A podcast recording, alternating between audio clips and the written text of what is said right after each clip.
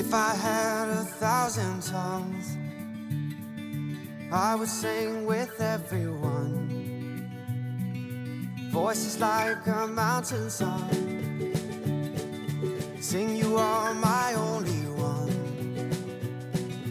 Oh my, oh my. 嗨，大家好，又是我 Emma。今天在我旁边的是 Kimia，Kimia 终于回来了，耶、Hello，我有去哪里没？我一直都有在呀、Kimia 之前在空中消失了一段时间，因为我在地上。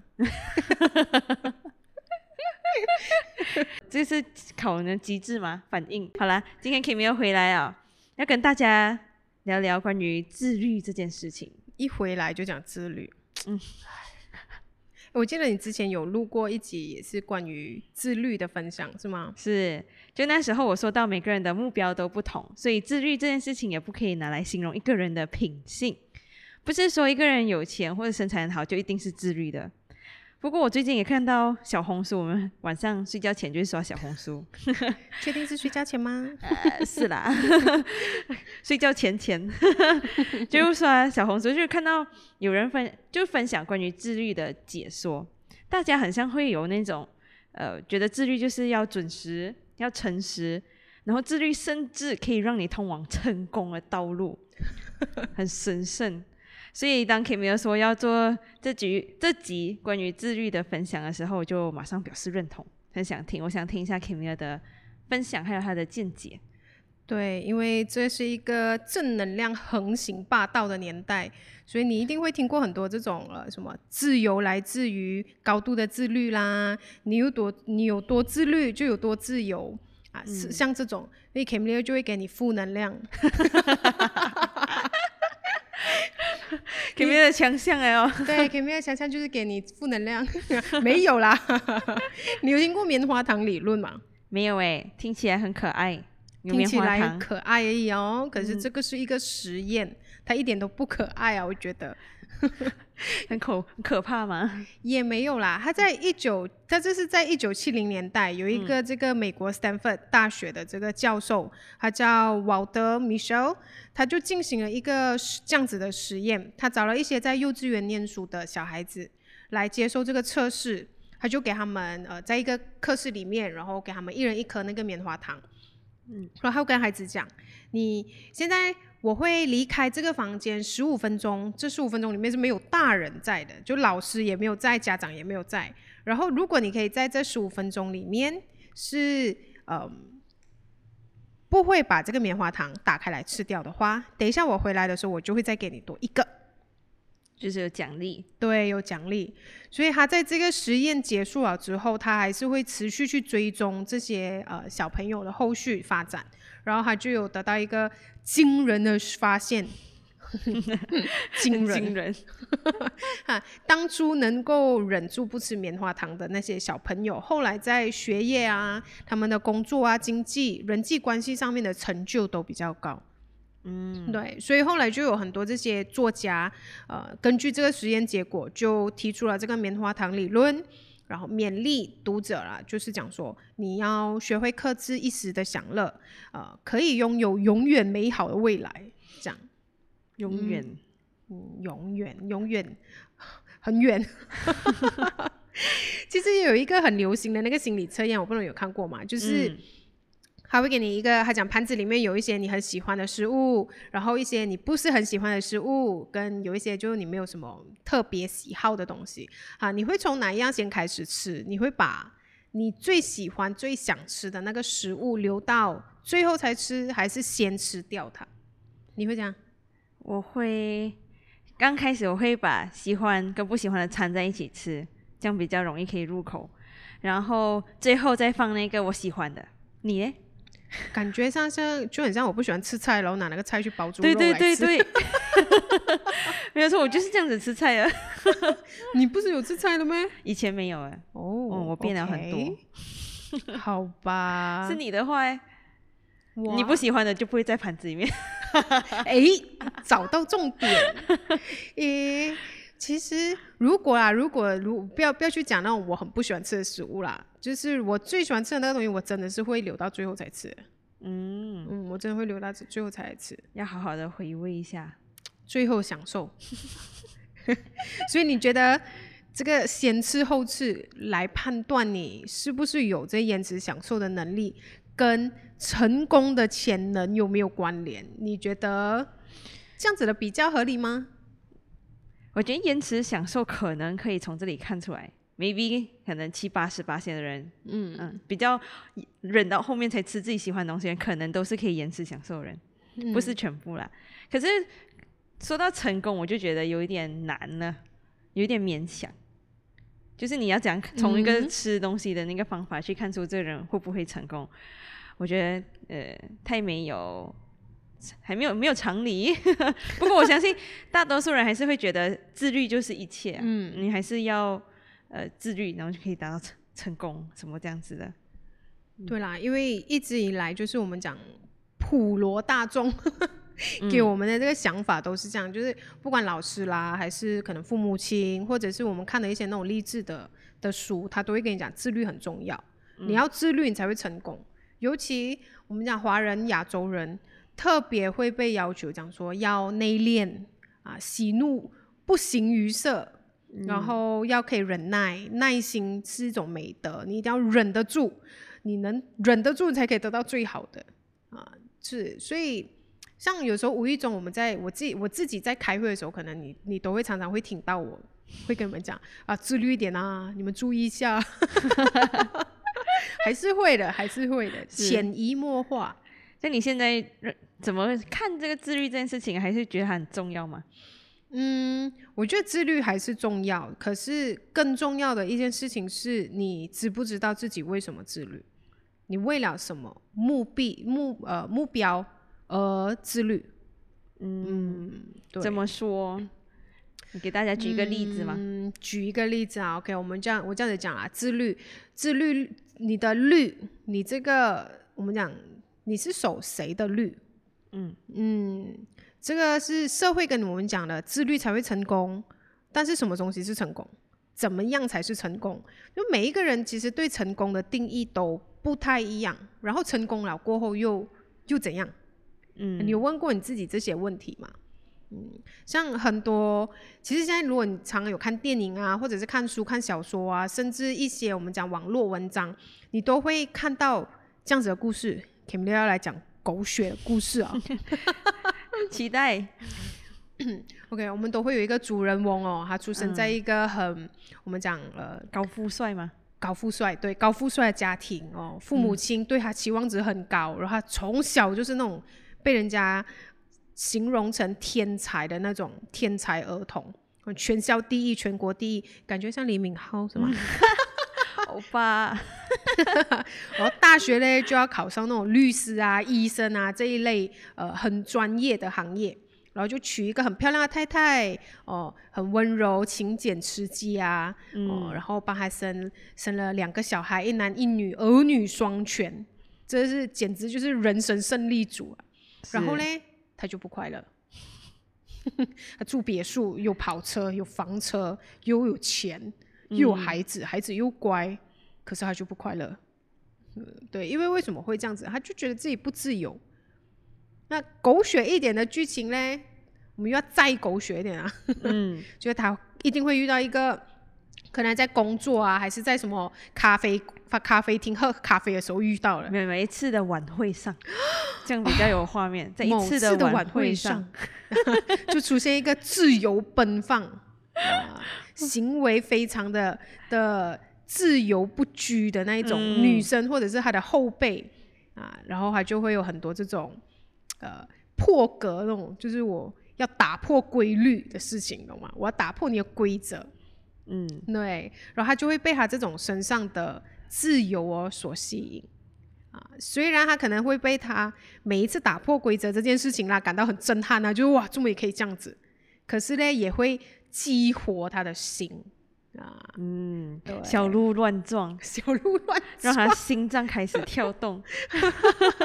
好啦，反正我们不要再不要不要不要给这件事情再狗血下去，暂停在这里。但是总之这个人到最后，他就是可能从这个晚辈的身上，他可能就学到一些，就是 OK，生活可以不用这么严谨。嗯。啊，我可以我可以呃自由一点，开心一点，偶尔放纵一点也可以不然的话，他就是会一直纠结在那种，就是为什么我已经是成为大家心目中的人生胜利组，可是我还是不快乐。不是讲自由就自自律就会带来自由吗？可是为什么我不快乐？嗯，我相信这个也是很多人的疑问啊。嗯嗯，对。然后我们现在又要换另外一个故事啊，完全相反的故事。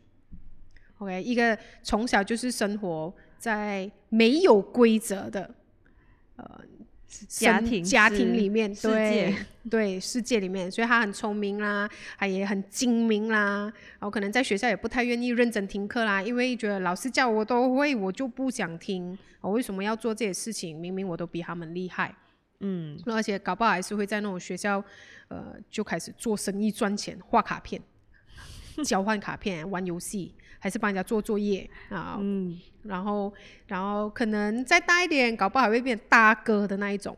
嗯，然后像他这样子的状态，可能也不太会去升继续升学，就大学啊后面，他可能就会很想要快点出来就赚钱啊，然后尽量是要快钱，然后要大钱。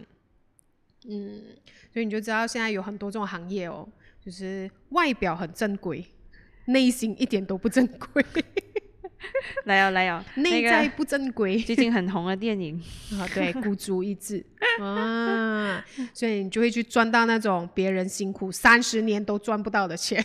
嗯，对，哦，今天睡地板，明天当老板哈，口号喊起来，感觉可怕，然后还会很开，不过还会很开心啊。身在身在其中的人会很开心，因为钱来的很容易，又很快，又很多。OK，那生活就很惬意。可能他开着跑车，然后环游世界，女朋友换，一直换，吃香喝辣，这种是一种开挂人生来的。然后嘞，我们又来撒狗血了。嗯，这个时候又要转撒狗血。对了，这时候嘞，还有一天在 pub 那边跟他女朋友喝酒的时候嘞，就突然头痛晕倒，还是不小心就咳嗽咳嗽吐血，然后只要一送医院检查，一定是癌症，嗯，绝对是癌症，而且一定是末期，就是那种时日无多的那种总之就是要癌症，死，总之就是要死啊、就是要死啊！对，然后在这个时候嘞，他就会突然有那种恍恍然大悟，就是赚钱赚这样多钱来做梦，赚这样多钱也不是要死，嗯，对啊，然后就会良心发现，赶快回去家乡那边，呃，陪伴他多年没有回家探望的父母亲，然后发现亲情的可贵，然后就跟你讲钱没有用。个屁！还会把他挣到的钱分下来，还会分下，然后就死掉了。所以这是一个不自律的故事，跟一个自律的故事，两者好像都不是很快乐。是，好像你很自律，虽然你已经达到了所有别人梦寐以求的东西，可是你嗯不开心，对所以你就是去到一个极端，然后另外一个极端就是你完全不自律啊，就是做自己想要的东西，放任自己对放任自己，可到后面你就短命，可怜。就也是另外一个极端啊，所以嗯，可能凡事还是要啊适可而止。嗯，所以你是不是觉得“自律”这个词可以淘汰啊？啊，差不多。为什么？因为自律不会跟大家眼中的成功其实就画上等号，嗯，也不可以定义他一个人的好坏，所以只可以说一个人有没有跟着自己的然后目标去执行，然后去配合。如果你有的话，可能就是一个很自律的人啊、我已嗯经规定好，我早上就是要六点起来，然后可是他每一天真的都做到了，那嗯，我可以说他很自律。可是如果这个人没有目标，也没有规划的话，这样他就没有的去判断他到底自不自律。我又不可以讲他不自律，他纯粹就没有目标啊。你要他怎样去自律？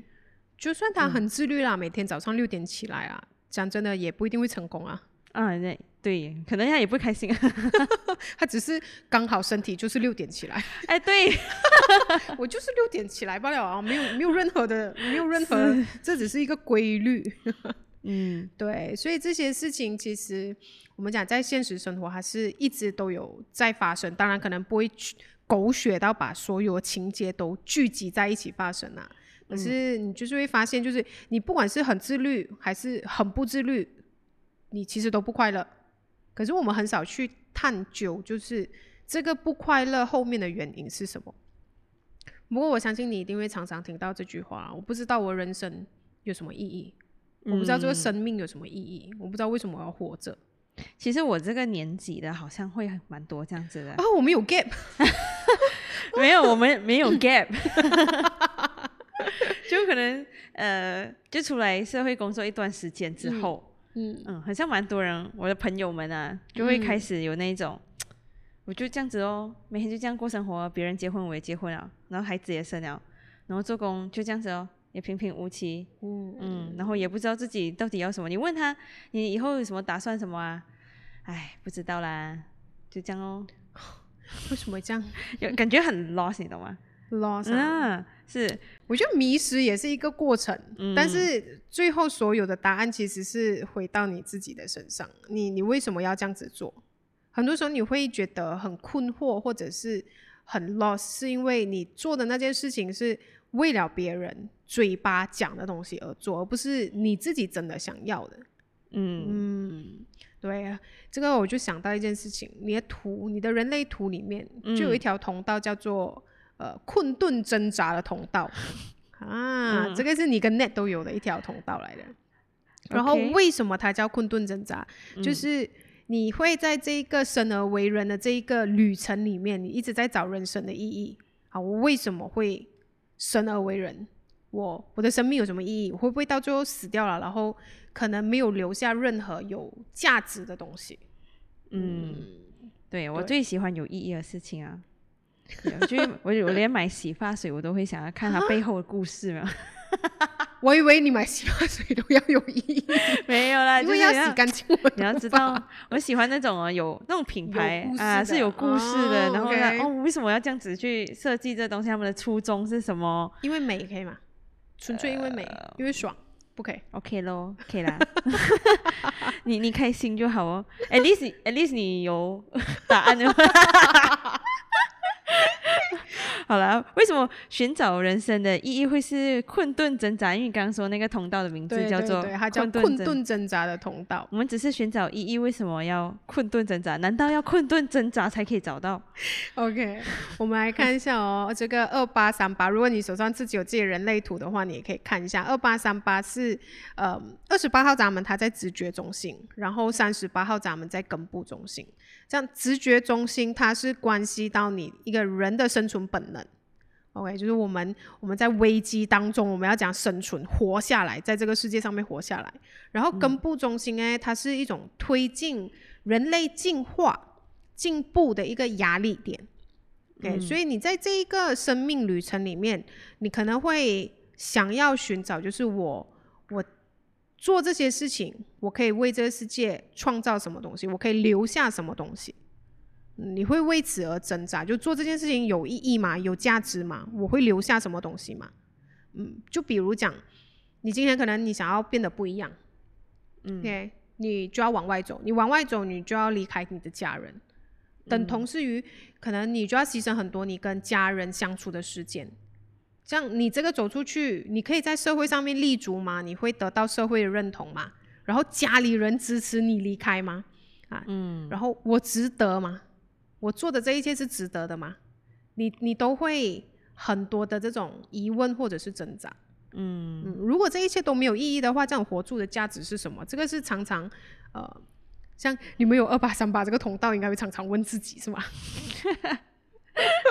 嗯，以前会啦，之前真的会啊。会哦，嗯，是，对，所以我会一直可能换不同的可能工作啊，或者是做，嗯然后工作做了一段时间，也不是讲没有钱，不，我就想要。觉得好像每天一直重复做一样的东西，也很没有，真的没有意义 来了。啊没有意义哦，来 来了，不起，我来了。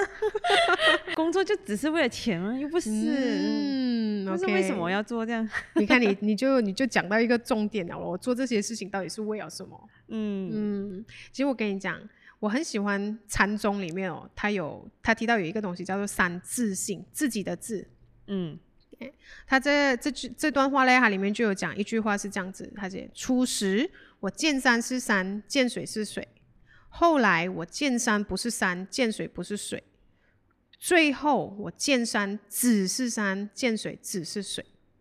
所以套用在我们讲人生意义这件事情啊，我的理解是这样子啦。嗯，一开始的时候，我们都会去找人生的意义，我们做的事情一定是要有意义的。我我出生在这个世界上面一定是有意义啊，不可能没有意义的啊。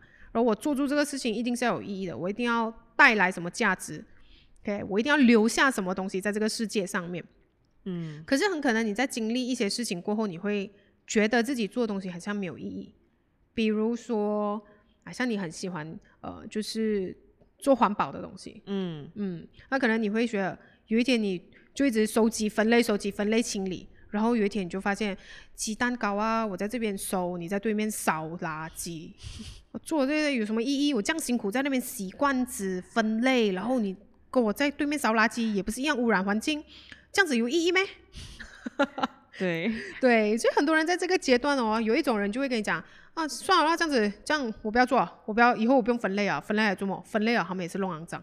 嗯啊，另外一种人他会跨过这件事情，就是我做我应该做的事情，我做我想做的事情，我觉得有意义，我就去做。嗯嗯，对，其实我所以我跟你讲，其实你真的不用去疑惑你自己的存在，因为你的存在本身就是有意义的。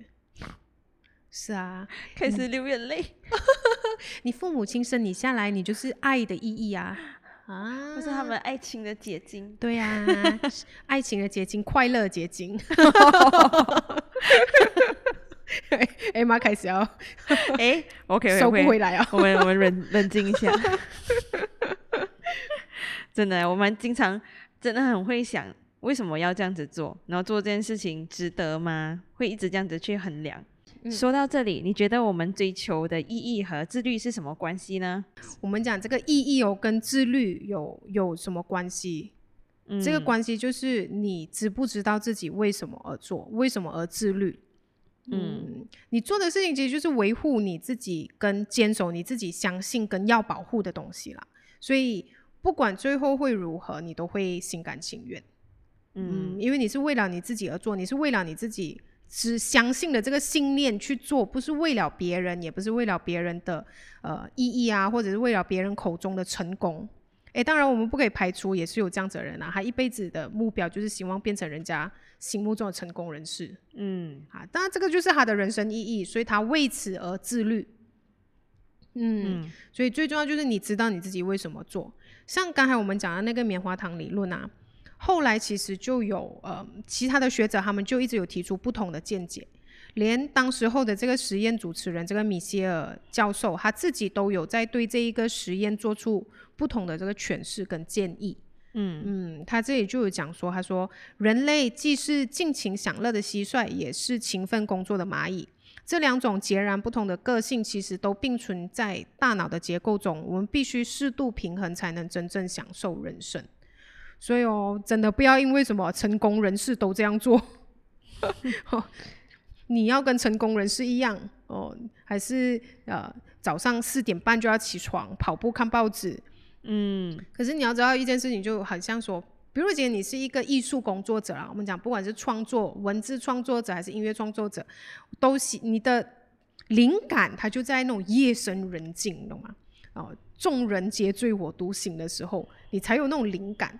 而且你写你的歌谱，还是写你的小说，写到一两点，然后我跟你讲四点半要起来，嗯 对，所以你你如果很坚持这件事情，就哦，我一定要像一个成功人士，我就是要这样子才会成功的话，很可能一就是你要很早睡，然后你就写不出东西；是 二就是你要很早起，然后你的精神啊、抵抗力啊、记忆力全部都会受影响，会下降。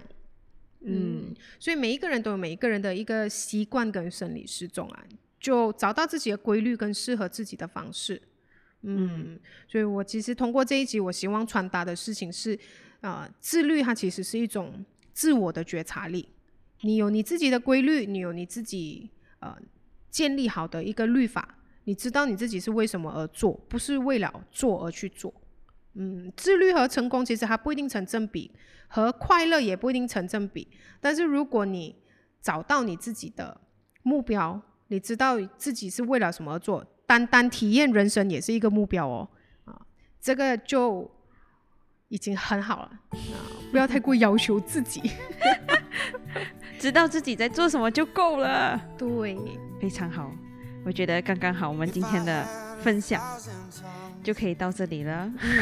非常谢谢 Kimi 的分享，有什么问题可以直接 PM 我们，或者是到我们的 Apple Podcast 留言。OK，谢谢大家喽，我们下次见，拜拜，拜拜。